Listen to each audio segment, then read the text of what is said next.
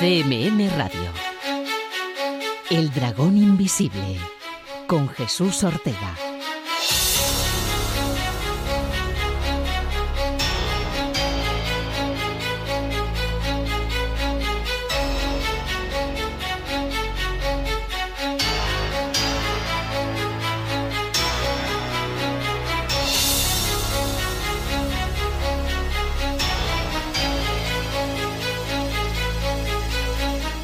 Tal? Bienvenidos, bienvenidas una semana más a El Dragón Invisible, aquí en Radio Castilla-La Mancha.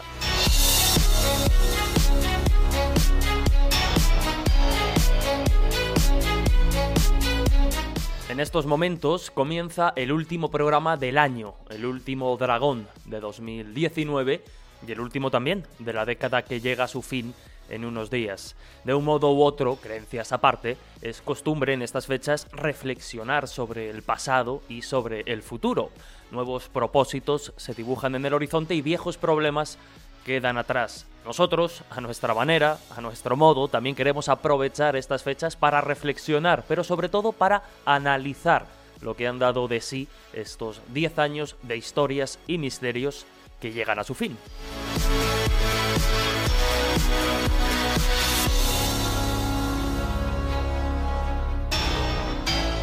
Vamos a hablar con algunas de las voces más autorizadas, con las personas que durante estos 10 años han contado el misterio a través de diferentes medios y plataformas, en las revistas, en la radio, en la televisión. ¿Qué noticias han marcado la década?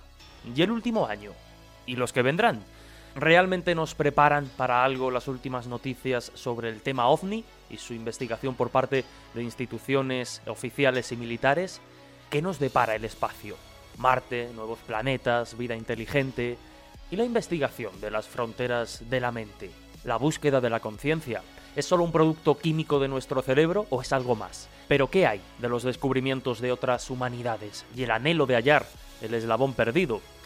De todo eso y de alguna cosa más vamos a hablar en los próximos minutos con nuestros invitados en una especie de rueda informativa analizando lo que ahora queda atrás, el pasado y lo que está por venir. Lo haremos con los periodistas Lorenzo Fernández Bueno, Miguel Pedrero, Miguel Blanco y Javier Sierra. Desde luego un plantel de lujo para repasar todo lo que tiene que ver con los misterios que nos han sorprendido y los que están por venir. ¿Os apetece acompañarnos? Pues comenzamos.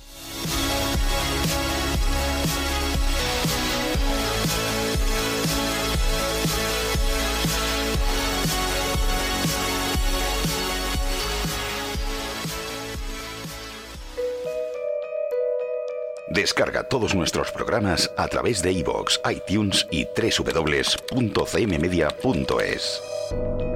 El Dragón Invisible, un programa para hacerse preguntas, preguntas, preguntas.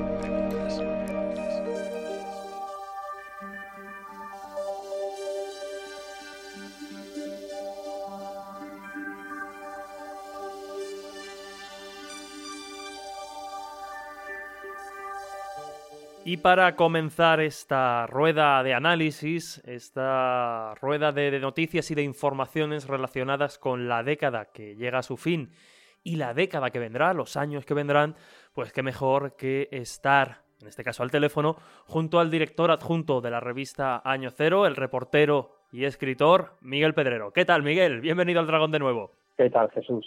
Ya sabes que encantado de, participar en tu programa. El lujo es siempre nuestro. Además, esta temporada estamos fomentándolo mucho, que eso está bien. Hablamos muy a menudo últimamente, siempre es de agradecer. bueno, como digo, a través de las páginas de la revista Año Cero, eh, pues en los últimos 10 años, imagínate, y además yo que he estado en redacción, 10 años de redacción son muy duros y hacen, hacen callo pero habéis contado el misterio, habéis contado las noticias, habéis analizado, habéis hecho, pues eso, investigaciones. Y me gustaría preguntarte, antes de pasar a otras valoraciones, pues, ¿qué temas, qué historias de estos 10 años, precisamente de, la, de estos últimos 10 años de la revista Año Cero, porque son ya más los años que tiene a sus espaldas, ¿con qué temas te quedarías? ¿Cuáles son esos temas que ahora, en perspectiva, pues te vienen a, la mente? Bueno, es, es, muy, muy, muy difícil, ¿no? Porque ya imagino, no sé es complicado, ¿no? Pero no, voy a escurrir el bulto, ¿eh? Ya te lo adelanto. pero, pero sí es cierto que, es muy complicado porque Año Cero es una revista muy, muy abierta a infinidad de temas, ¿no? a ciencia de vanguardia, fenómeno ovni, parapsicología, arqueología, civilizaciones desaparecidas. Por lo tanto, imagínate, en 10 años, la cantidad de historias que hemos publicado y la cantidad de informaciones eh, interesantes dentro de todos esos campos, ¿no? Pero yo sí me tuviera que quedar con, con algunas eh, a grandes rasgos. ¿eh? Em, creo que, que, una de las que una de las que te voy a comentar eh, no, no, no, voy a ser demasiado novedoso, ¿no? Pero para mí tiene muchísima importancia todo lo que ha pasado en este en este último año respecto a ese programa de identificación de, amenazas aéreas avanzadas del Pentágono, es decir, un programa secreto de, de, investigación OVNI en el seno del Pentágono, que durante varios años eh, investigó eh, determinados casos de apariciones de ovnis con implicación militar.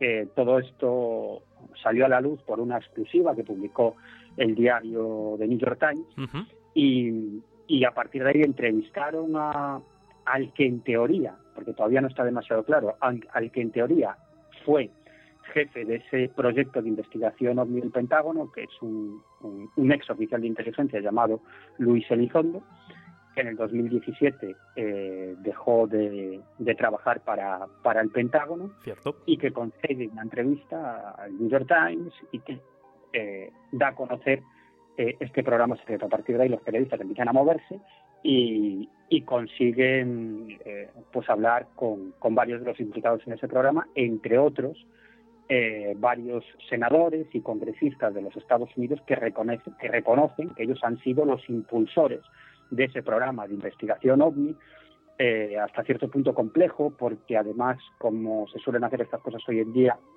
subcontrataban a otras empresas de parte del trabajo, es decir, a la empresa privada, ¿no?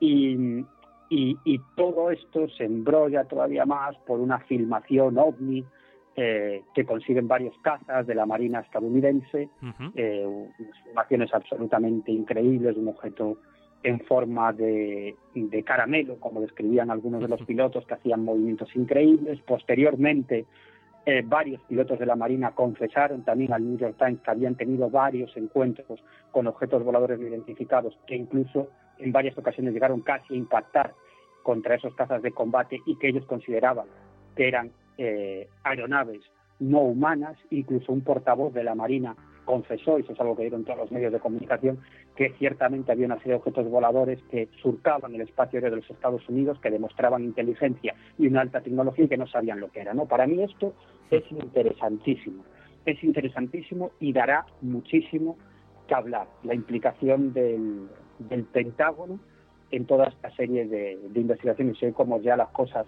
es muy difícil mantenerlas en secreto, pues saldrán más miembros del ejército implicados, eh, más filmaciones, sin ninguna duda, esto dará muchísimo que hablar. Esto es una de las cuestiones que me gustaría, me gustaría destacar, pero tengo un par más, ¿no? Que si quieres comentar. Sí, desde luego además una cuestión fundamental esta que comentabas de pues el interés, ¿no? De los gobiernos y de los servicios secretos de las autoridades militares también por el gran enigma, ¿no? Por el fenómeno ovni. Pero antes de repasar esos otros temas, me gustaría comentar contigo algo que hemos comentado en alguna ocasión, pues en conversaciones de café, en charlas privadas y es algo que creo que además con esta noticia que acabas de, comentar se confirma en cierto modo. Claro, el público general o aquellos pues que no tengan un interés especial en los temas que se abordan en la revista Año Cero o que abordamos habitualmente en El Dragón Invisible, pues normalmente tratan con cierta condescendencia los reportajes, los artículos o los trabajos periodísticos que se hacen en esta clase de medios. Sin embargo, Miguel, yo estoy convencido, además en estos 10 años ha pasado seguro y en los anteriores igual,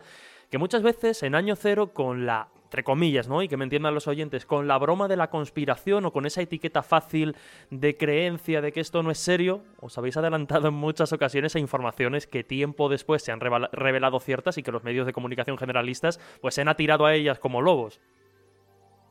Sí, claro, eso, eso es muy habitual. En, en, Año Cero hemos adelantado cosas como, como la crisis económica que, que hemos vivido o hemos dado a conocer eh, toda una serie de datos eh, bastante interesantes y bastante misteriosos en relación, por ejemplo, los atentados del 11S. Eh, publicamos mucho sobre, sobre geoestrategia, Cierto. sobre eh, operaciones de los servicios de inteligencia, sí, incluso por ejemplo de información masiva, etcétera, etcétera. ¿no? Y es cierto que en muchas ocasiones nos hemos adelantado a informaciones que luego han ofrecido los medios generalistas. Sí, porque como te decía antes, Año Cero tiene una visión muy amplia de la realidad. Yo siempre digo que Año Cero no es una revista de misterio, sino es una revista, en cierto modo, entiéndaseme, de conspiraciones, porque lo que contamos es eh, aquella parte de la realidad que tratan de ocultarnos en todos los campos, en el campo de la arqueología, de la medicina, de la política, del mundo de los servicios de inteligencia, del fenómeno ovni, de la ciencia, es decir, todas aquellas cosas que la oficialidad trata de, ocultar al público. Por eso yo siempre digo que Año Cero, en cierto sentido, es una revista quizás de conspiraciones, más de conspiraciones, porque como te digo, lo que tratamos es de dar a conocer información que, que está por ahí, ¿no? en los márgenes de la oficialidad. Y bueno, y continuando con esos temas que, en cierto modo pues te han marcado y recuerdas especialmente de esta década en las páginas de, Año Cero, donde repito, pues habéis contado el misterio ¿no? en, estos, en estos años. Me decías que había algunos más que, te llamaban la atención y que recordabas especialmente. ¿Cuáles son? Bueno, pues eh, fíjate, en, en esta década, en esta última década, se ha avanzado muchísimo sobre un asunto que a mí me tiene fascinado desde hace muchos años y es la inteligencia de las plantas. es, eh, es algo que, es muy, muy poco conocido, pero que se han publicado trabajos y, libros de divulgación extraordinarios. ¿no? Me estoy acordando, es uno de mis libros preferidos. Se titula eh, Sensibilidad e Inteligencia en el Mundo Vegetal. El autor es Stefano Mancuso es uno de los eh, más importantes neurobiólogos vegetales de la actualidad y es apasionante, porque la conclusión es que las plantas son entidades individuales que tienen inteligencia, probablemente conciencia, y que, eh, y que ante un determinado problema las mismas especies de plantas actúan de forma diferente como los seres humanos o como los animales. Y esto se ha comprobado en laboratorio, sería muy largo de entrar aquí, ¿no? Pero se ha comprobado en laboratorio y es fascinante, ¿no? Eh, las plantas se comunican entre ellas a través de, olores de, que desprenden y también a través de las raíces, ¿no? De hecho, eh, los neurobiólogos están convencidos que esos olores que desprenden, porque han analizado eh, molecularmente esos valores que desprenden pues han llegado a la conclusión que las moléculas son diferentes ¿no? en cada proceso comunicativo, como si hubiera diferentes mensajes. Y por lo menos, por ejemplo, lo que sí se sabe es que hay plantas, como por ejemplo la planta del tomate, que cuando aparece un depredador, eh, pues dentro de un, de un grupo de plantas de tomate hay una que emite un determinado olor que atrae a ese depredador para que se coma esa planta y no el resto, es decir, se sacrifica por las demás, pero a cambio esa planta está unido, unida por sus raíces al resto de las plantas de tomate que le ceden nutrientes para que se recupere. Es decir, esto es una característica básica de lo que es eh, de lo que supone inteligencia. Y luego hay experimentos en laboratorio, como te decía antes, en los que se ha demostrado que ante el mismo problema diferentes plantas de la misma especie actúan de diferente forma. Y bueno, sobre esto habría... Daría para, para un programa, desde luego. Para un programa. Pero hace pocos días han descubierto unos investigadores de la Universidad de Tel Aviv que las plantas emiten una serie de sonidos ultrasónicos inaudibles para el oído humano cuando están bajo estrés mortal. Es decir, y no es el mismo sonido cuando ese estrés está producido porque no tienen nutrientes, no tienen eh, alimento o, porque han, eh, han sido comidas en parte por un depredador. Es decir, ese sonido es diferente y lo emiten solo cuando están eh, en una situación de estrés o de estrés mortal, ¿no? Y es, y es un sonido que avisa al resto de las plantas para ayudar, que ayudan a esa planta uh -huh. de nutrientes a través de las raíces, a esa planta que está en una situación de peligro. No, bueno, es un, tema, es un tema fascinante, la verdad. Fascinante, sí, sí, sí. Y se ha avanzado muchísimo, sobre todo eh, en la última década. Y la conclusión de Stefano Mancuso y de otros de sus colegas es que en realidad las plantas son seres inteligentes con su propio carácter y con su propia personalidad. Es decir, cada, cada planta es independiente del resto, no son seres mecánicos, igual que no lo son los animales y no lo son los seres humanos. Tienen su carácter, su personalidad y su forma individual de encarar los problemas. Qué curioso. Y no sé, Miguel, si tienes algún tema más que comentar, precisamente, pues uno más, ¿no? De estos últimos 10 años que te haya llamado la, atención y pasamos a otear un poquito el futuro y a elucubrar.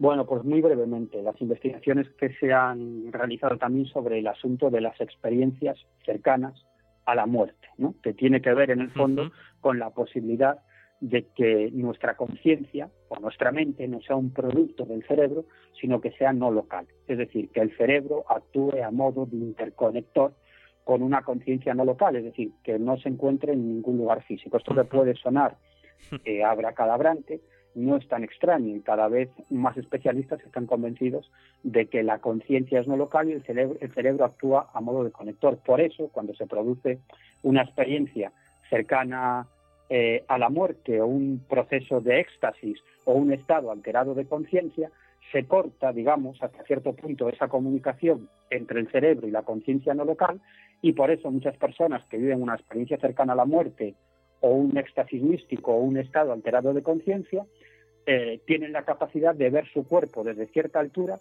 e incluso de describir situaciones y circunstancias que están ocurriendo muy lejos de donde se encuentra su cuerpo físico. Y sobre esto se han hecho eh, investigaciones eh, científicas de primer nivel en el campo de las experiencias cercanas a la muerte, en las cuales se ha comprobado que algunas personas que han sufrido un proceso de muerte clínica, generalmente eh, dentro de, la sala, del, dentro de un quirófano, de una sala de intervenciones quirúrgicas, pues describen circunstancias que están ocurriendo en ese mismo hospital, en otras salas, o que están ocurriendo a kilómetros de distancia en ese momento donde se encuentra su cuerpo físico, ¿no? Y como te digo, este también es un asunto fascinante, no tanto por el asunto de los FM, sino porque tiene enormes implicaciones. Y la implicación es que la conciencia es no local y el cerebro actúa de conector. Por lo tanto, si el cerebro, es decir, el cuerpo físico, deja de funcionar, de algún modo que desconocemos, esa conciencia no local continuaría existiendo. Por lo tanto, claro, conciencia pues llama al espíritu, alma desde un punto de vista más espiritual o esotérico, ¿no? que los científicos prefieren hablar de conciencia. Tema, desde luego, como decías, fascinante y quizá arriesgue demasiado, pero ya digo, con esa intención ahora de mirar al futuro, por la que te voy a preguntar, quizá, pues en los próximos, vamos a decir, 10 años, pero da igual, ¿no? Un año, dos años, tres años, pero muy probablemente se hablaba, ¿no? De que esta década, este siglo, igual que el siglo pasado fue el de la investigación espacial, este iba a ser el de la investigación del cerebro y quizá en los próximos años, ¿no? Hablabas de ese tema de la conciencia, pues también se sigue investigando mucho por ahí y las sorpresas que podamos llevarnos, ya has comentado, ¿no? Algunos indicios, pero las sorpresas pueden ser enormes. No sé cómo ves tú, como digo, pues ahora esta década que empieza de 2020 de cara a informaciones que quizás recibamos en unos cuantos años. Sin duda, yo creo que se va a avanzar mucho eh, en ese estudio del, cerebro y, por supuesto también de, de la conciencia y fundamentalmente empleando una tecnología que cada vez avanza a pasos más agigantados y que ya es imparable, que me refiero a la inteligencia artificial. Es algo claro. que va a cambiar el mundo por completo, además de la computación cuántica. ¿no? Pero yo creo que eso es... Y la genética también, pero el estudio de la genética, pero la ingeniería genética, por supuesto, pero a mí la cuestión de la inteligencia artificial también me tiene absolutamente fascinado porque no es una cuestión del futuro, sino que ya está aquí claro. y, y se está empleando. Google no deja de ser eh, eso, una inteligencia artificial que ya ni siquiera está controlada por, por humanos y que aprende por sí misma y que, y que influye muchísimo sobre nosotros, sobre nuestros pensamientos, sobre, sobre nuestra visión de la realidad y el futuro de Google va a ser eh, tremendo. Google se va a convertir en una especie de Dios, o quítale lo de la especie, se va a convertir en un Dios, porque tú le preguntarás a Google y Google te responderá a ti como Jesús Ortega, porque Google te conocerá a ti mejor que, tú mismo. Mejor que yo, seguro. Seguro, seguro, porque, porque esto ya se está haciendo, ¿eh? porque tendrá acceso a todas tus interacciones a través de las redes sociales, a todas tus conversaciones telefónicas. A las interacciones eh, que responden, digamos, a una actitud o a una personalidad pública y aquellas que pertenecen más a la esfera privada, ¿no? Que no siempre mostramos en público, pero que lógicamente en Google, en esos buscadores, pues siempre dejamos esa huella digital. Entonces es tiene cierto cierto Claro. No, no, que, Google te va a conocer mejor que, que tú mismo. Y ya se está haciendo. Es decir, eh, Google está empleando una cantidad enorme de dinero para investigar este tipo de cuestiones y estaremos conectados a Internet y conectados a Google las 24 horas del día a través de, dispositivos implantados en nuestro cerebro, eh, pero no sin necesidad de cirugía. ¿eh? Estamos hablando de algo muy tremendo, un futuro que ya está aquí, en el que nos podremos comunicar con cualquier persona y preguntarle a Google, pero Google te responderá a ti, es decir, tú le puedes preguntar a Google, eh, hoy, ¿qué, qué, crees que debo comer? Y Google te responderá, pero así como Jesús Ortega, ¿no? Dice, pues mira, lo que te conviene comer hoy es esto. Y precisamente a, a 20 metros tienes un sitio donde tienen esta comida que es sana porque tú tienes ciertos problemas y esto, además de gustarte, es sano para ti, etcétera, etcétera, etcétera. Es decir, ese es el futuro al que nos vamos a enfrentar con, con todo ese desarrollo de, de la inteligencia artificial, incluso con la posibilidad de que esa inteligencia artificial realice por ti cometidos en la red eh, que para ti son un rollo, un embrollo y que no tienes tiempo. Es decir, será un avatar de ti, un avatar de Jesús Ortega, que a lo mejor tú imagínate que quieres montar un programa sobre la inteligencia secreta de las plantas, ¿no? Y, y, en vez de, hacer el trabajo tú mismo de buscar información a través de la red de redes, tú le das una serie de indicaciones a tu bot, a tu avatar, y ese avatar se dedicará a recopilar información sobre el tema y ofrecértela de manera resumida y como te conoce mejor que tú esa inteligencia artificial para que tú utilices esa información que tu avatar te está ofreciendo para hacer el programa que tú quieres hacer. Fíjate a qué punto vamos a llegar. Un punto asombroso. Pues Miguel Pedrero, repetimos, director adjunto de la revista Año Cero Enigmas. Una revista que esperamos, desde luego, desde el Dragón, pues que siga contándonos el misterio y estos temas apasionantes que, muchas veces se van a otras temáticas, ¿no? Lo decíamos, la conspiración, la ciencia de frontera, la arqueología, en fin. Como digo, que siga contándonos la, historia del misterio esta próxima década, década y muchos años más. Miguel Pedrero, gracias por atendernos una vez más a, la llamada del Dragón y nos escuchamos en 2020. ¡Feliz año! Efectivamente, feliz año y y muchas gracias por, contar conmigo y larga vida al dragón. Larga vida al dragón y como decíamos, y a esa revista y sobre todo a las historias que podamos seguir contando. Un abrazo fuerte, Miguel. Un abrazo.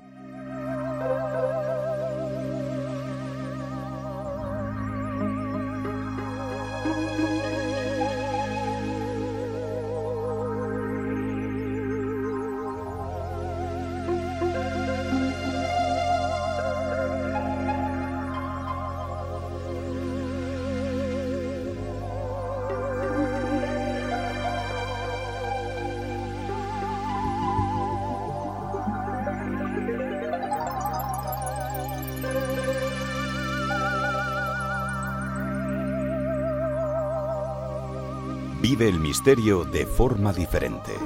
En Radio Castilla-La Mancha, El Dragón Invisible, con Jesús Ortega.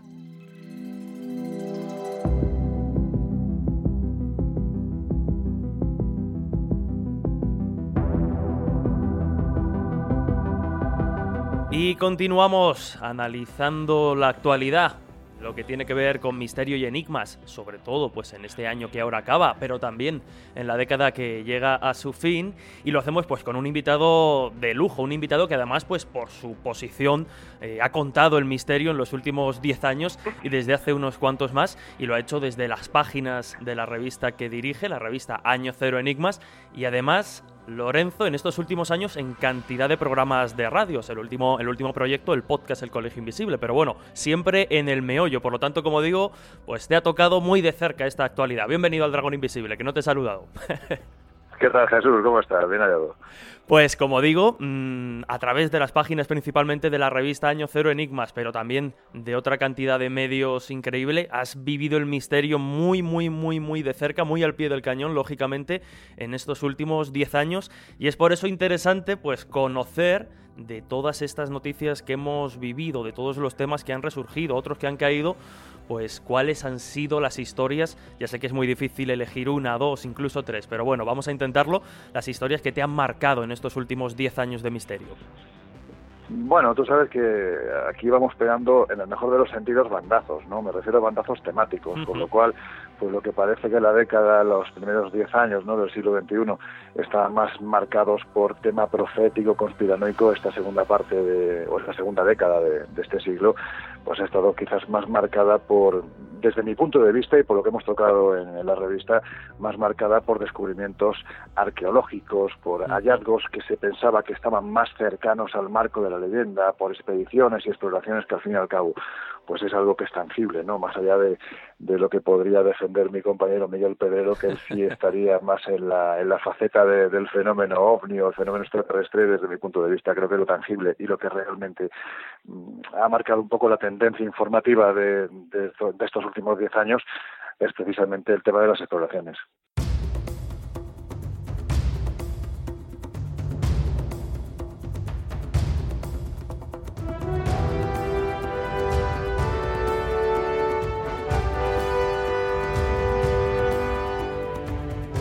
Que, como dices, pues lo hemos comentado muchas veces, ¿no? Más allá de, lo fenomenológico, los fenómenos paranormales como tal, los avistamientos de ovnis, los encuentros con entidades sobrenaturales, todo lo que tiene que ver pues con la historia, con la arqueología, con esta clase de temas, pues sí que es verdad que ofrece esas pistas, esos hilos de los que tirar realmente para, bueno, pues para llegar, como decías perfectamente, a algo, a algo tangible. Y sí que es cierto que en estos años hemos vivido pues noticias bastante interesantes y algunas que incluso, bueno, nos ponían la miel en los labios, pero finalmente no acababan de, resolverse, como recuerdo ahora mismo, ¿no? Por poner un ejemplo, la, tumba de Cleopatra hace prácticamente un año. Pero bueno, noticias de ese tipo, lo cierto es que, ha habido muchas, sí es cierto. Y como digo, de todas esas, ¿con cuál te quedarías? Mira, yo me quedaría con una que nos lleva a nuestro mundo y con otra que nos lleva fuera de nuestro mundo, porque la arqueología no solo se practica en el planeta Tierra. Eh, desde mi punto de vista, el hallazgo que se produce hace unos años en Honduras, eh, de esa ciudad que se hasta ese momento prácticamente se hablaba de, algo mitológico, ¿no? que era Ciudad Blanca, una ciudad muy similar, en este caso una ciudad mitad de la selva, que supuestamente contendría un enorme tesoro, muy parecido al mito que tenemos nosotros en la cabeza, tanto del Dorado como de Paititi, pero que en este caso, a raíz de las investigaciones que incluso estuvieron auspiciadas por el presidente de, Honduras, por Porfirio Lobo, fue eh, quizás el, gran mecenas ¿no? de este proyecto, se llegó a mapear una parte importante de, de selva, de la selva de Mosquitia, y se descubrió que debajo de ese manto verde había kilómetros y kilómetros de esa ciudad hasta entonces mitológica y que ahora por fin surgía casi casi de, la noche de los tiempos, ¿no? Venía al presente para demostrar que eso estaba ahí. Para mí fue una de las grandes noticias que incluso fue, llegó a ser portada de una de las revistas más prestigiosas, ¿no? Que podemos encontrar en el mundo en este sentido, que es Nature, ¿no? Pero, cuidado, es que para mí la noticia, posiblemente la noticia de la década, por la trascendencia, por la importancia, porque al fin y al cabo es un gran paso para la humanidad, es ese suceso que se produce, el suceso, bueno, casi evento um, para toda la humanidad, ¿no? Que se produce el 6 de agosto del año 2012, cuando un ingenio terrestre un ingenio terrestre pone sus cuatro ruedas en el planeta rojo, en Marte. O sea, te estoy hablando del Curiosity, ¿no? Cuando ese rover que envía la NASA de repente es ubicado en el planeta rojo y a partir de ahí casi te diría que con una vida eterna, porque duró más de lo que se esperaba. Eh, ha estado enviando todo tipo de datos que ha sido en definitiva la avanzadilla, ¿no? Para lo que para lo que está por llegar. claro, claro. En esta en, esta década que ahora empieza, pues en fin, no sé si me estoy adelantando a lo que vamos a preguntar, seguramente. Justo te iba a preguntar, que hemos analizado un poco esas noticias de, la década, que han marcado esta década que llega a su fin, y justo me lo has puesto en bandeja, ¿no? Porque efectivamente hablar de Marte y hablar del Curiosity es hablar pues de esa apertura un poco de, puerta a unas posibilidades increíbles, que son pues la posibilidad de, habitar Marte, llegar, colonizarlo, en fin, de todo lo que se está hablando, claro.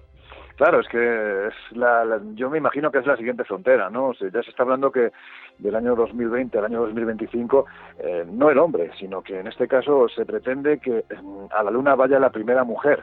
Eh, a partir de ahí, eh, crear una base estable en la Luna como paso previo para la colonización de Marte es que es, algo que, va a ser inmediato, ¿no? Yo creo que es algo que nosotros en los años, en esta década de los 20 hasta, hasta 2030, creo que vamos a poder verlo, ¿no? Cómo se produce la primera colonia marciana, que es, bueno, en fin, es que estamos hablando de que eh, ahora mismo lo pensamos y sinceramente con la cantidad de avances tecnológicos que tenemos, con lo que ha avanzado la ciencia, con lo que ha avanzado la informática, con lo que el ser humano ahora mismo es con respecto a años atrás, es que todavía parece ciencia ficción la posibilidad de que esto se haga realidad. Y sin embargo, ahí está, ¿no? En los próximos años se van a lanzar nuevos, eh, nuevas sondas, nuevos rovers. En definitiva, lo que se pretende es comprobar que efectivamente Marte posee unas condiciones no favorables, porque evidentemente no es un planeta favorable, pero sí por lo menos para que esta especie que es tan adaptable a cualquier entorno como es el ser humano por fin pueda tener su base en, este planeta y comience la colonización del que es un, vecino lejano que hasta hace no muchos años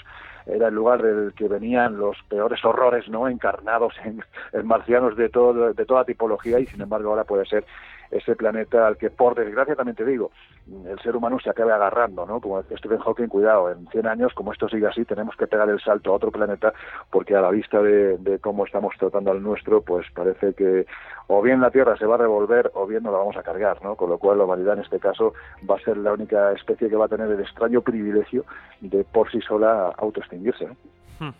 Por desgracia, triste, triste realidad. Y por no robarte mucho más tiempo, Lorenzo, eh, esta pregunta ya sí que es casi, casi imposible, pero bueno, la lanzo igualmente, ¿no? En lo que tiene que ver, pues, con algunos de esos grandes misterios que siempre han marcado, pues, eh, este tipo de, de, asuntos. La vida más allá de la muerte, la confirmación de la existencia de vida inteligente o incluso más difícil, ¿no? Que nos hayan visitado. Eh, vamos a ponerlo un poco más fácil, que yo creo que esta además te gusta más. Las evidencias o los indicios de la existencia de una, una humanidad anterior a la nuestra.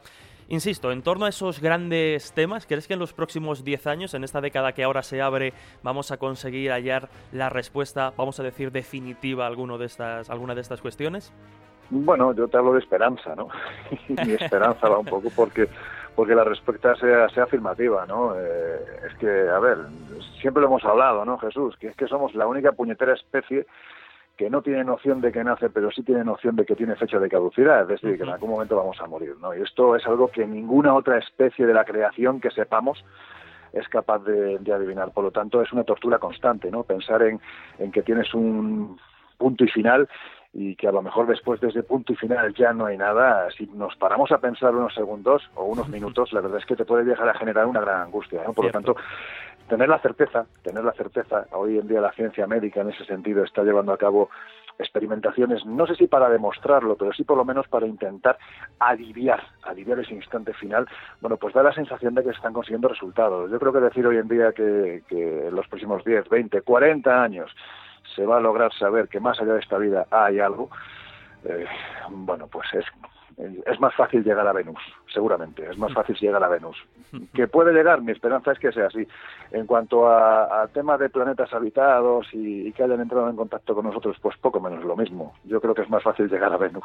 Por lo tanto, aquí mis dudas siempre por delante. Ahora, lo que sí se está viendo es una tendencia por parte del ámbito científico, hasta no hace mucho tiempo, más ortodoxo, está abriendo la mente, se están dando cuenta de que, ¿por qué no? Es decir, eh, ahora mismo estamos hablando de más de 3.000 exoplanetas, estamos hablando de que se están descubriendo constantemente, de que los prodigios tecnológicos que se están enviando al espacio, hace apenas unos días se lanzó el satélite Keops, precisamente con la intención de descubrir nuevo, nuevos exoplanetas, la ciencia sabe que hay planetas habitados, otra cosa es que se hayan puesto en contacto con nosotros. La esperanza, pues que sea así, ¿por qué no pensar que son civilizaciones más avanzadas? Ahora, vestigios a día de hoy, desde mi punto de vista, no hay, y desde mi punto de vista en los próximos 20 años no los vamos a tener.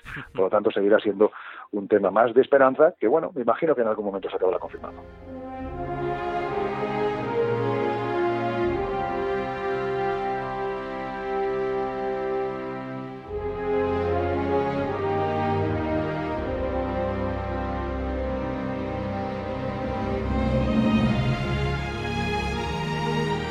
En algún momento, pero lo dicho, de verdad, no te quitamos más tiempo. Lorenzo Fernández Bueno, director de la revista Año Cero Enigmas.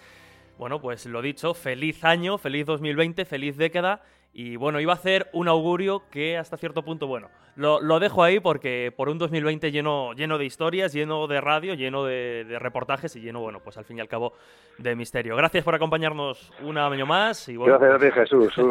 va a ser, me imagino que va a ser un comienzo de año lleno de sorpresas. Eso es un augurio que, que comparto contigo. Así que nada, mis mis mejores deseos para este 2020, que nos unan nuevas aventuras, en nuevos viajes y en nuevos proyectos. Vamos, estoy seguro que nos va a volver a unir. Así que Jesús, un abrazo muy fuerte para ti, para todos los oyentes del Dragón Invisible y feliz 2020 para todo el mundo. Un abrazo, Lorenzo. Feliz año. Hasta pronto. Chao, chao.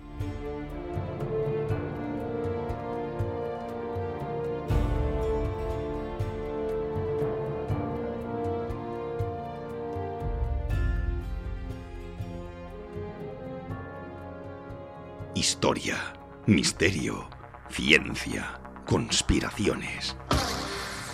Todos nuestros programas al alcance de tu mano. Búscanos en iVoox, iTunes y www.cmmedia.es y déjate atrapar por el dragón invisible.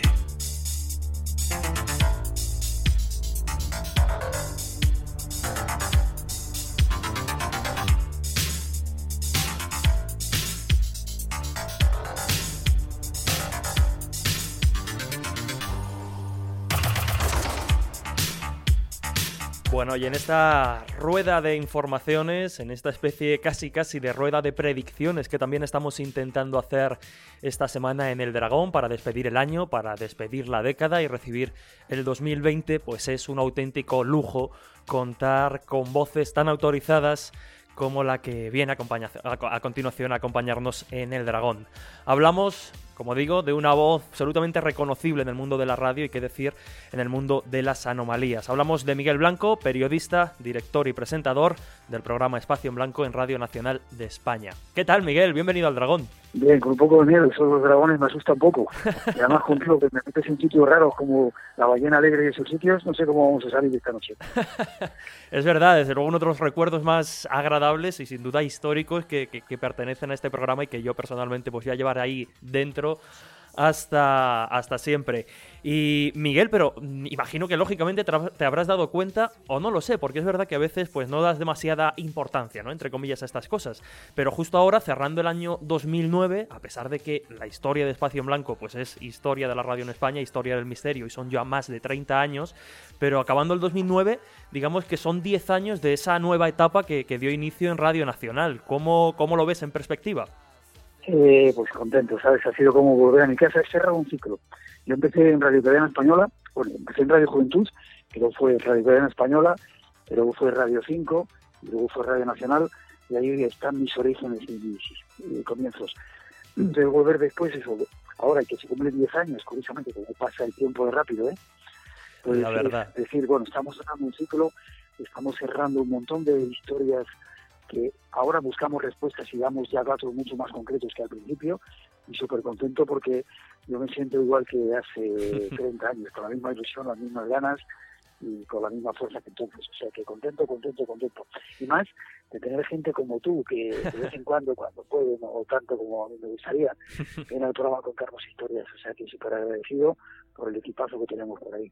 Desde luego, ya sabes que, los agradecidos somos siempre nosotros, de poder estar formando parte de un equipo único y mítico en la, en la radio. Te iba a preguntar, Miguel, que realmente para los que hacemos radio, para los que valoramos y sabemos respetar lo difícil que es mantener un programa, mantener un estilo y que todo funcione durante tanto tiempo, pues entenderás el respeto que, sentimos por, por ti, ¿no? Como figura radiofónica y referente a seguir en estos temas y en el mundo de la radio. Pero claro, me gustaría conocer cuáles fueron un poco tus referentes, ¿no? En el mundo de la radio. Ya digo porque además has conseguido eso, ¿no? Una cosa que es muy difícil, que es eh, tener un estilo completa y absolutamente propio, único e inimitable. Pero ¿cuáles fueron tus referentes?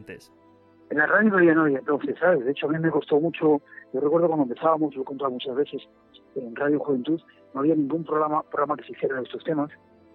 Teníamos un gris en, que además lo metían siempre cuando empezábamos nuestro programa a la puerta del estudio, de repente nos tocaba la puerta, entraba de repente esos temas, nos hacía así con la mano que no, y decía que esos temas no se podían tocar. En aquel tiempo no había eh, gente que hiciera radio de este tipo de, temas, pero sí había el gran maestro, Dios, Fernando Jiménez del Oso. Yo recuerdo que cuando terminaba el programa y empezaba ese programa que lo hacía en televisión española, iba corriendo, dejaba todo lo que fuera, lo que tuviera entre manos para ver ese programa que hacía él en la televisión y decía, oh, este tío, ¿cuándo, podría, ¿cuándo podré tener una entrevista con él? Muy poco tiempo después me llamó y, como era así como era, de repente me dijo que venía al programa y yo me, lo hacía en la, por las patas abajo. Este fue mi referente en la, en la televisión. Fernando Jiménez del Oso, que creo que no podía tener mejor referente.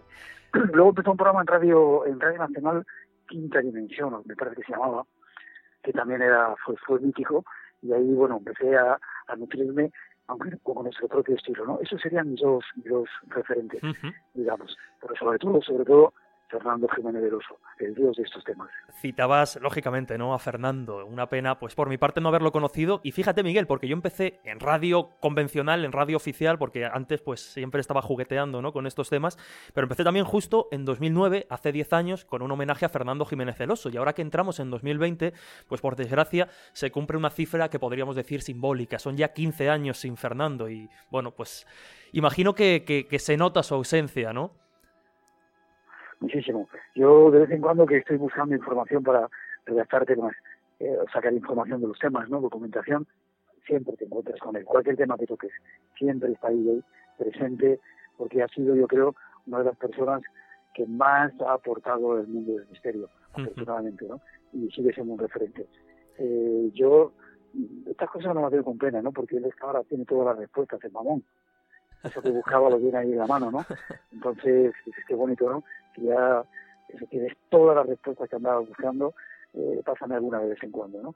Pero evidentemente eh, ha sido y es, eh, para mí, una de las mejores cosas que me ha pasado, ¿no? Descubrir de estar a su lado. Recuerdo cuando íbamos a dar conferencias juntos, eh, me decía, ¿tú crees que a la gente le interesa? Es algo que me pregunto yo ahora, ¿no? ¿Tú crees que a la gente le interesa lo que yo cuento? lo había contado mil veces, ¿no? Como a mí me ha pasado con la historia del diablo, con algunas cosas que he vivido, ¿no? Te pregunta el primer ¿tú crees que habrá alguien que todavía le interese esto? Y a Fernando, tío, tú eres Dios. Me recuerdo que llegamos, no sé si era Ciudad Real o Valdepeñas, nos bajamos del coche, nada más bajamos del coche, hubo una misión de gente, fue corriendo, que le firmara autógrafos o que le contara cosas, y yo le miraba y le decía, ¿ves? ¿Cómo no va a interesar lo que cuentas? Tú haría, tío. Ahí está. Oye, Miguel, y decías que esta pregunta te la haces tú mucho y además me viene al pelo, porque insistimos por jugar un poco con este concepto de la década, aunque Espacio en Blanco ya acumula más de 30 años a sus espaldas como programa veterano completamente. Casi 40, casi 40. Estoy dando cuenta que yo no hecho cuenta muy bien. Casi 40 años. fíjate, fíjate. Y, como decías, tú te preguntabas si, si esto que, contamos, que, que, contáis en Espacio en Blanco, que contamos en El Dragón, en conferencias, en charlas, sigue interesando. ¿Cómo vives tú esa...? Mm, porque a mí me lo preguntan mucho y bueno, pues como digo, 40 años de radio dan para mucho. Eh, ¿Cómo vives tú el afrontar un nuevo tema, una nueva historia? A veces, lógicamente, se repiten historias que siguen siendo apasionantes hoy y antes, pero ¿cómo te planteas un poco, mirando también de cara al futuro, el preparar los programas, el sacar ideas? Yo siempre lo digo, y es verdad que historias nunca faltan. Imagino que estarás de acuerdo. Absolutamente, absolutamente. Nosotros en esta última época, en estos últimos 10 años, como parece que es una repetición de tocar siempre los mismos temas, hemos adoptado una, un lema, ¿no? El lema es que estamos buscando respuestas. Antes eh, presentábamos el tema y decíamos, bueno, teorías. Ahora ya afortunadamente con tanta información como ha llegado de tantos sitios podemos dar respuestas concretas a misterios concretos. Y respecto al futuro, yo estoy alucinado, ¿no? Porque cada día más la ciencia esa entre comillas que dicen que es bueno el, dios de estos tiempos, no si no es científico no sirve, está acercándose a nuestros temas, dando explicaciones de vida después de la vida y la presencia de multiuniversos, de presencia de los ovnis, etcétera. La física se está convirtiendo en metafísica y la ciencia está dando respuestas a los grandes misterios de la humanidad, con lo cual se ha abierto de nuevo un universo amplio, increíble, con una, con, una, otra peculiaridad. Me acuerdo que yo antes para buscar un invitado te volvías loco. Ahora, cualquier persona que llames, catedrático de la universidad, de donde sea, el mayor experto antropólogo, el mayor arqueólogo que haya en cualquier parte del mundo, le llamas y viene corriendo a cualquier hora a contarte historias. Es verdad. Historias ya muy, cerca, muy cercanas a nuestros temas, ¿verdad? Antes, un tipo te decía, como oír esos programas, ¿no? Y eso yo oír mucha, mucha categoría. Ahora pierden el culo por venir a hablar de sus teorías muy cerca de las nuestras. O sea que el universo se va abriendo cada día más. Y respecto a la gente que le interesa, a mí me llama la atención, ¿sabes? hemos debido hacer algo bien en estos 40 años, sobre todo ser un coñazo y persistentes y dar la lata, porque yo, por cualquier país que viaje, el otro día, por ejemplo, estaba en Perú, escondido, eh, esperando para coger un avión a Ecuador, en la sala de espera para tomar el avión, estaba ahí escondidito, no había mucha gente, ¿no? En un rincón, y de repente se me acerca un tío, se me queda mirando como si hubiera visto un extraterrestre, ¿seré Miguel Blanco? pues sí, pequeñito, ya sabes. A, veces se que que ser muy grandón, ¿no? el tipo llevo siguiendo no sé cuántos años, era abogado a, alto nivel en Perú, ¿no? El tipo dice, me has alegrado eh, el año, dice, encontrarte ha sido para mí una de mis mayores ilusiones. me ha pasado en las selvas de Tailandia, me ha pasado en Guatemala, me ha pasado en la India, en Nepal, en los lugares más extraños que puedas imaginar, dices, algo debemos estar haciendo bien. Me pasa en España, evidentemente, ¿no? Desde luego. Entonces, estaba una tienda comprando un regalo y además es muy curioso la reacción, te quedan mirando como si fueras un extraterrestre, ¿no? Una cosa rara. ¿El Miguel Blanco? Pues sí. Y ya te da un abrazo y dices, joder, algo, algo debemos estar haciendo bien, ¿no? La forma de comunicar que tenemos y la vuestra, aunque va un poco más eh, reticente la vuestra, hay más racionalistas, hace que eh, mantengamos un contacto con los siguientes de mucha familiaridad y eso es muy bonito, muy bonito y muy de agradecer. Desde luego, y hay algo que yo entiendo que a ti te puede dar más palo decir, pero que es la pura realidad y son datos contrastables, ¿no? Y es que Espacio en Blanco, no podemos olvidarlo, Miguel, es el programa más descargado no solo de Radio Nacional de España como tal, de resto de, de programación, sino pues uno de los más descargados ya no solo a nivel de España, sino a nivel mundial, uno de los primeros siempre en los puestos de las diferentes plataformas de podcast. Y es así, y es la verdad, ¿no? Y con una audiencia fiel durante tantos años, así que como dices, pues evidentemente algo debéis estar haciendo bien. Quizá, y es otra de las cosas por las que quería preguntarte, es algo que habéis hecho mucho, ¿no? En estos últimos 10 años con Espacio en Blanco, que es hacer el programa desde los lugares más insospechados, lugares algunos que, ya soñaríamos, ¿no? Con poder hacer radio desde allí, como la Gran Pirámide u otros tantos sitios. Eh, para no ponértelo muy difícil, te voy a decir dos sitios, te dejo dos sitios, dos de esos recuerdos que pudieran resumir estos 10 años de Espacio en Blanco en Radio Nacional, en esa nueva etapa. Dos lugares, me dices. Sí. Uno de ellos, evidentemente, el programa que hicimos en la Gran Pirámide, dentro de la Gran Pirámide, aquí fue, hoy hablaba con eh, un hermano mío egipcio, ¿no? que fue el que hizo que pudiéramos abrirnos las puertas allí y casi le meten en la cárcel a él, ¿no? Hmm. Fue un programa grandioso con Javier Sierra, con muchas dificultades, pero que bueno, que ahí salió. Y el segundo, yo creo, aquí nos quedaríamos en España, un programa que hicimos desde la Casa de las Caras, en medio de la Moraleda. Sí, señor. Eh, tuvimos que montar una, unidad una unidad satélite porque no teníamos ninguna forma de conectar. Mandamos la mayor tecnología que había como para hacer un programa de televisión de, de una gala a nivel que tú quisieras, lo más, lo más importante, ¿no? Eh, recuerdo cuando llegó el pueblo aquel camión con aquellas antenas, la gente decía, ¿esto qué es? Y aquel programa los puso los pelos de punta. Recuerdo al director general de Radio y Televisión y a gente de muy alto nivel me, me llamaban, me, insultaban, ¿no? Tío, no pude dormir, tuve que quedarme a escuchar el programa entero. Y que un director de una cadena te diga eso, que atraigas la atención. A alguien que sabe mucho de radio y dices, qué bien, ¿no? Y en cuanto a lugares, seguimos con la gana de seguir haciendo. Yo he, querido quitar salidas porque, bueno, tengo un niño que quiero estar con él y, claro me gusta el fútbol. Me toca de vez en cuando ver partidos de fútbol, cosa que a mí no me gusta. Pero estamos restringiendo salidas a que hay para este próximo año sorpresas de lugares donde no llega nadie y solamente los locos como nosotros podemos llegar a hacerlo como tú en esa mañana alegre, ¿no? Eso cuando hacíamos el programa La Gran Pirámide, la gente allí tío, estáis locos. Sea, un programa de radio allí dentro, estáis locos. Estamos locos, bendita locura. Bendita locura, sí señor. No te voy a robar mucho más tiempo, Miguel, así que te voy a hacer dos preguntas más, muy concretas. Eh, echando la vista atrás y mirando de nuevo al futuro. Eh, diez años contando el misterio, diez años contando la historia, diez años dando información en la radio. ¿Algún tema, algún tema, vamos a abrirlo también un poquito al abanico, ¿no? Para que no sea tan complejo, pero alguna de esas historias que en estos últimos diez años pues te hayan dejado especialmente impactado y creas que van a marcar pues especialmente la historia, ¿no? Hay un tema que recurrente que a mí me había dejado de interesar, es el tema de los ovnis. no sé si le he contado, creo que sí, previa cita tuvimos un avistamiento con Enrique Vicente en la en Punta de Villalgo en Canarias, que apareció un objeto que aquello no era de este mundo absolutamente, y que vimos un montón de personas allí, te digo previa cita, o sea, imagínate, sí. nos dijeron era un lugar y apareció. Para mí aquello fue una prueba de que estamos siendo visitados por inteligencias, vamos a dejarlo ahí. Eh, al día siguiente de la aparición que nosotros vimos había aviones del ejército barcos sobrevolando, con lo cual aquello tenía mucho peso y mucha entidad. Yo llevo diciendo hace muchos años que estoy convencido que dentro de muy poco va a haber una, vamos a tener la prueba definitiva de que estamos siendo visitados por inteligencias, inteligencias no terrestres. Parece que si te das cuenta, los últimos informes de esos vídeos que sacó la Marina Americana de los ovnis que habían visto, el ministro canadiense que ya acepta que hay extraterrestres, todo eso que nos están preparando para en cualquier momento decirnos, señores, están aquí, hemos contactado con ellos. Yo creo que tú y yo lo vamos a ver y me gustaría que estuviéramos juntos para ese día lo contar a nuestros oyentes. Sí, señores, todo lo que hemos contado los hombres de los extraterrestres, aquí está la prueba. Ojalá, ojalá. Desde luego, pues Miguel, como decía, no te robo más tiempo y te agradecemos de verdad que nos hayas dedicado estos minutos para hacer pues un análisis de estos 10 años eh, que terminan y los que vienen ahora con muchas noticias y muchas historias que, contar. Así que lo dicho de verdad, muchísimas gracias, todo un lujo, un auténtico placer. Y bueno, por si no hablamos, feliz 2020, feliz década y feliz lo que quede por vivir. Sí, señor, igual te digo para ti, feliz año 2020, que podamos compartir muchas experiencias y atentos, preparados, no estamos solos, nos esperan muchas sorpresas.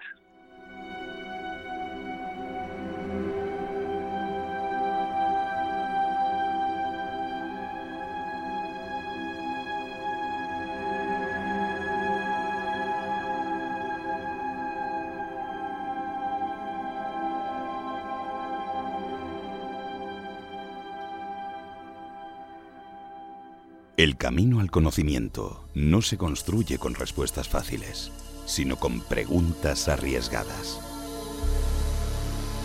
En Radio Castilla-La Mancha, El Dragón Invisible, con Jesús Ortega.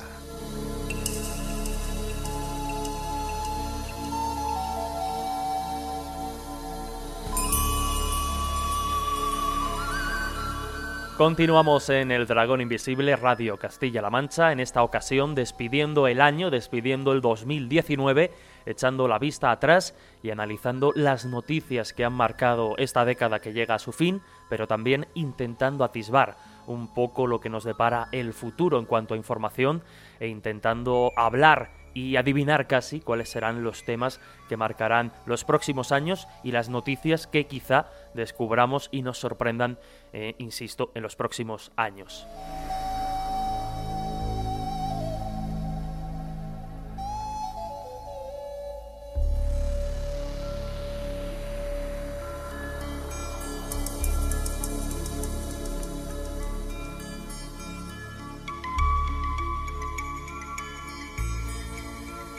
Bueno, y para terminar, para finalizar este programa especial, esta casi rueda o mesa informativa para ver qué nos ha dejado esta década a nivel de misterios y qué nos puede traer la que vamos a inaugurar en cuestión de días, la de 2020, pues tenemos a un invitado de auténtico lujo un invitado que nos hace de verdad muchísima ilusión recibir de nuevo en el Dragón Invisible y al que agradecemos enormemente pues que haya sacado unos minutos de su apretadísima agenda para atendernos y para querer compartir con nosotros pues tantos conocimientos y tanta sabiduría relativa a los temas que tratamos habitualmente en el Dragón Invisible.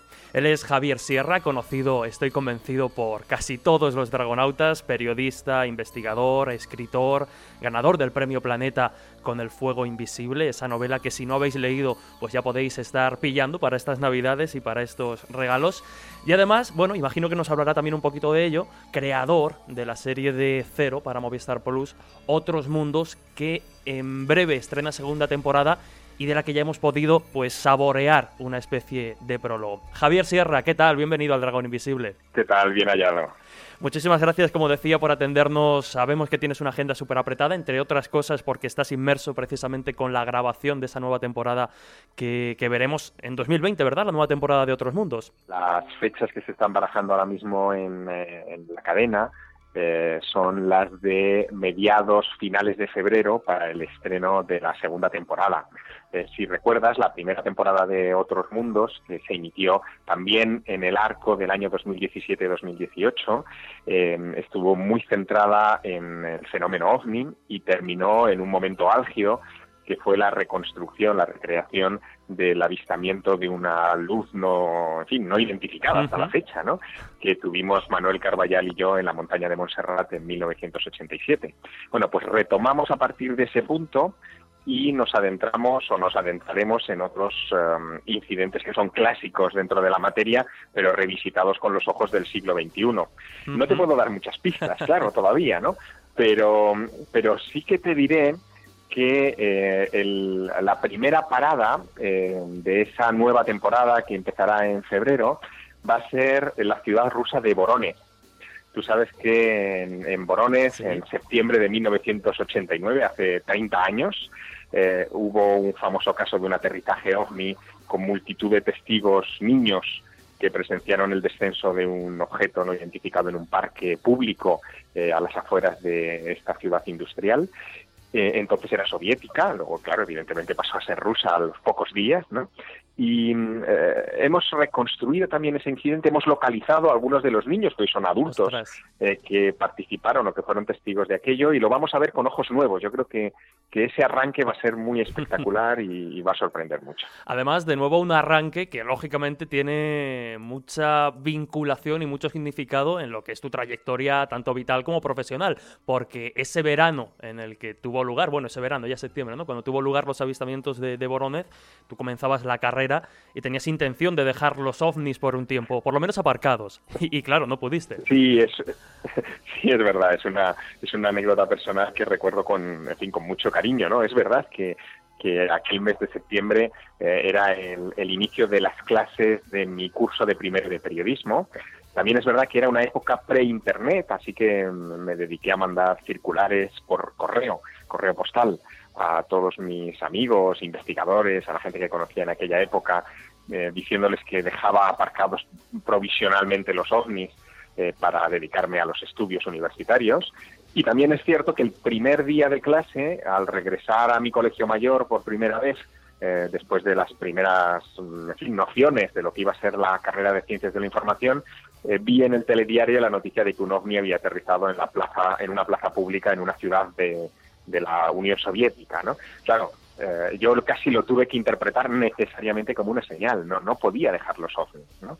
Eh, podría combinarlos mejor o peor con el periodismo, con los estudios en la facultad, pero no podía dejarlos y no los dejé. De hecho, aquello significó mi reingreso a las pocas horas en el, en el tema de los no identificados y, en él pasé muchos años, ¿no? Bueno, pues estaremos pendientes, como digo, al estreno de esa nueva temporada de Otros Mundos. Te diré que, bueno, que yo me suscribí precisamente a Movistar Plus para poder ver y poder disfrutar de toda la temporada de Otros Mundos y ahora hace unas semanas, bueno, que estaba pensando en cambiar de compañía y demás, digo, pues bueno, ya, ya, ya me quedo a esperar la, la nueva temporada. Y recuerdo que, bueno, como se puede consumir también bajo demanda y los oyentes pueden estar al tanto, el pasado viernes 20 de diciembre, como decía, ya se estrenó, ¿no? Una especie de prólogo de lo que va a ser esta nueva temporada de Otros Mundos, centrado en Egipto. Sí, lo que hemos hecho son dos capítulos. Eh, uno se emitió el 22, 22 de diciembre, y el otro eh, se emite el 29, eh, que están dedicados al antiguo Egipto desde una perspectiva, claro, muy particular. son el prólogo, efectivamente, a esta nueva temporada. El primero está dedicado a Napoleón y la noche que pasó en la Gran Pirámide, que ya fue tema de un, de un libro mío hace algunos años. Y el segundo está dedicado a un personaje que a mí me ha fascinado, que es una de las grandes egiptólogas eh, del país, de hecho fue la primera mujer que trabajó en el servicio de antigüedades de Egipto, que se llama Dorothy Eddy. Dorothy Eddy em, eh, creía que era la reencarnación de una sacerdotisa de Isis de hace 3.000 años, eh, que estuvo al servicio del templo de Abidos en, los, en la época de Seti I.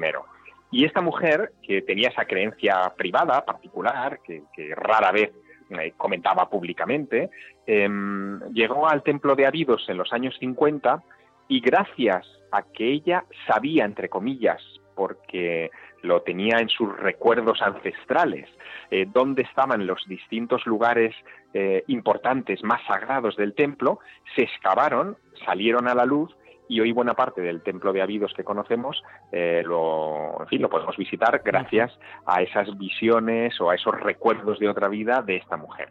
Es decir, que eh, a partir de una creencia indemostrable, obviamente, eh, tenemos eh, una evidencia arqueológica, tenemos hallazgos que se hicieron gracias a ella y esa visión es muy respetada incluso por eh, egiptólogos contemporáneos que, en fin, que no creen en la reencarnación o que son musulmanes o practican otro tipo de religiones y creencias y sin embargo respetan a Dorothy Eddy, a Om Seti, que es como ella se hacía llamar, como si fuera fin, una de las grandes que lo es de la egiptología.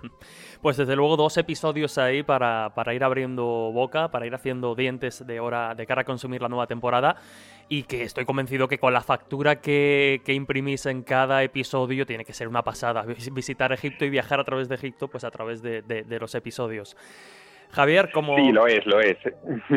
Como, como, decía, terminamos en cuestión de días de 2019, comenzamos una nueva década y de cara a echar un poco la vista atrás y también eh, pues mirar un poco hacia el futuro, queríamos plantearte dos cuestiones, ¿no? En base pues a tus conocimientos, a tus investigaciones, a 10 años, una década que en cierto modo pues para ti ha sido eh, bastante significativa. El Ángel Perdido en 2011, El Maestro del Prado, después lógicamente El Fuego Invisible con el Premio Planeta, pero a nivel de, misterios, de noticias, de, información, ¿qué destacarías de estos 10 años, de esta década de misterios que han estado ahí? Bueno, yo creo que mm, todo misterio está directamente relacionado con eh, nuestra sed de conocimiento, ¿no? Eh, es, nuestra curiosidad la que hace que nos eh, aproximemos a algunas de las grandes preguntas sin respuesta y que tratemos de resolverlas.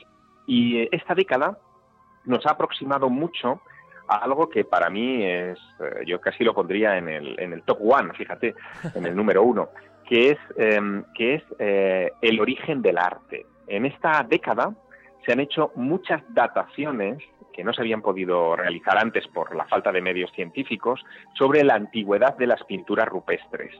Em, en 2010 o 2009, en la década anterior, eh, casi existía un consenso sobre que el arte aparece por primera vez en torno a hace unos 30.000 años, que las pinturas más antiguas databan de esa, de esa época.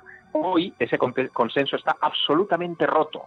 Sabemos, gracias a, a, los métodos de datación uranio-torio, que son nuevos y que fechan los sedimentos que tapan las pinturas rupestres de medio planeta, que las manifestaciones más antiguas de arte están rondando ya los 100.000 años. Eh, esto nos sitúa en una época donde no, no estábamos todavía los sapiens, donde eran los neandertales los que estaban señoreando el planeta, eh, una rama de la humanidad que se pensaba que no tenía habilidades artísticas, ni pensamiento abstracto, ni tampoco inclinaciones espirituales o llamémoslas religiosas, pero todo esto está cambiando y ha cambiado en estos 10 años.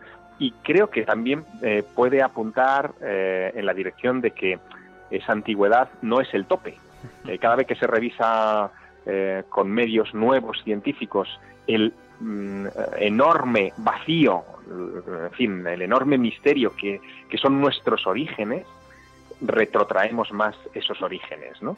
Em, los hacemos más antiguos. Y a mí eso me parece muy fascinante. Algo debió pasar en, en la antigüedad, en esa antigüedad de la que nadie ha podido escribir nada, que cambió el rumbo de nuestra especie probablemente fue algún tipo de catástrofe, de cambio climático, de caída de un bólido, de un meteorito, de un cometa en algún rincón de la Tierra que nos sumió en un invierno total. Algo, algo debió pasar que nos hizo mm, borrar una parte de nuestro pasado y eso se está recuperando poco a poco. Yo creo que ese es un gran misterio un gran misterio que, se ve reforzado, ¿no? Además por las últimas informaciones, porque bueno, conocerás lógicamente la, noticia de la información publicada por la revista Nature, eh, que nos habla de esas pinturas encontradas en la isla indonesa de, de Celebes, pues un grupo de, figuras abstractas que vendrían a representar seres no sobrenaturales y que están datadas, pues como bien decías, 44.000 años de antigüedad, las más antiguas del mundo descubiertas hasta la fecha. O sea que este... Bueno, es, muy interesante, sí, porque mm, Jesús, no es solamente que, hayan datado esas pinturas en 44.000 años. Hay, hay, otras mucho más antiguas en otras partes del mundo, también en España. ¿no? Eh, el tema es que aparecen ahí representados seres humanos. Las, las pinturas más antiguas eh, son, digamos, más abstractas, son líneas rectas, son puntos, son manos, eh, en fin, manos grabadas o sopladas, ¿no? Con pintura. Pero que el ser humano se represente a sí mismo es muy raro en una pintura tan antigua. Y, esto es lo que, lo que muestran estas imágenes. Eh, quizá hay que ponerlo también en su contexto. Eh, en ese mural de, de, las Islas Célebes de Sulawesi, donde han aparecido estas imágenes, eh, se ven grandes animales y pequeños humanos. Y desde un punto de vista psicológico eso es muy interesante. ¿no? El, el ser humano está en una fase en la que todavía venera a la naturaleza, la considera más grande que él. Eh, si hoy nos tuviéramos que representar, mm, quizá lo haríamos al revés. Nosotros nos creemos por encima de la naturaleza. Así nos va también, ¿no? Eh, pero en aquella época eh, hay como una especie de admiración hacia todo lo que no es humano y lo humano está en una esquina de una representado de una manera muy peculiar. Se, se pintaron con unos hocicos o lo que parecen unos picos, es decir, es un híbrido entre, entre humano y animal que nos remite ya inmediatamente al chamanismo, a los ritos, eh, a una versión más sagrada o más antigua de los dioses. Claro. En fin, es muy interesante lo que aparece ahí. Y dejando atrás la década que, que, vamos a superar en unos días y mirando al futuro, mirando en los próximos 10 años, ¿qué misterio, Javier, te gustaría ver resuelto o te gustaría afrontar de algún modo especial? Bueno, eh, yo creo que el misterio que, me hubiera gustado haber resuelto en, esta década anterior y, hace dos y hace tres, ¿no? Que, es la del encuentro finalmente abierto con una, con una inteligencia eh, no terrestre, no extraterrestre. Eh, este es un tema que a mí me sigue ocupando y, preocupando. Es verdad que en esta década que estamos cerrando, el número de exoplanetas eh, se ha multiplicado exponencialmente, estamos contándolos por miles, ¿no? Cuando hace solamente dos décadas em, casi nadie hablaba de este asunto, ¿no? Em, yo creo que, que, lo que tenemos por delante es un desafío tecnológico colosal que ojalá nos permita encontrar eh, esa radiofrecuencia extraterrestre eh, y que nos conecte con alguien y nos aparte de esta soledad cósmica en la que vivimos. Pues qué mejor deseo, ¿no? Desde luego apasionante. Ojalá, ojalá en estos próximos 10 años. Está claro que novedades recibiremos, ¿no? Porque como bien decías, de un tiempo a esta parte, pues las informaciones relacionadas con la vida extraterrestre, ya no sabemos si inteligente o no, han ido, han ido apareciendo, así que quizá en estos próximos 10 años pues veamos resuelto o al menos bastante claro el misterio que a muchos os lleva atormentando y os lleva inquietando y apasionando desde hace ya muchísimos años.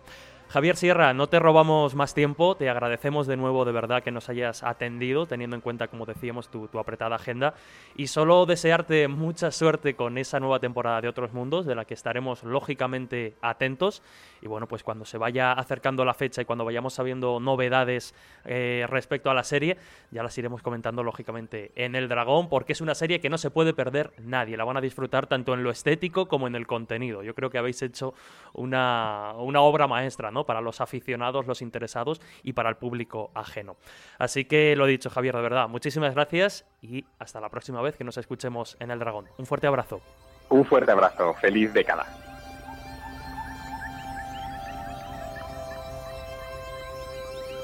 En Radio Castilla-La Mancha, El Dragón Invisible, con Jesús Ortega.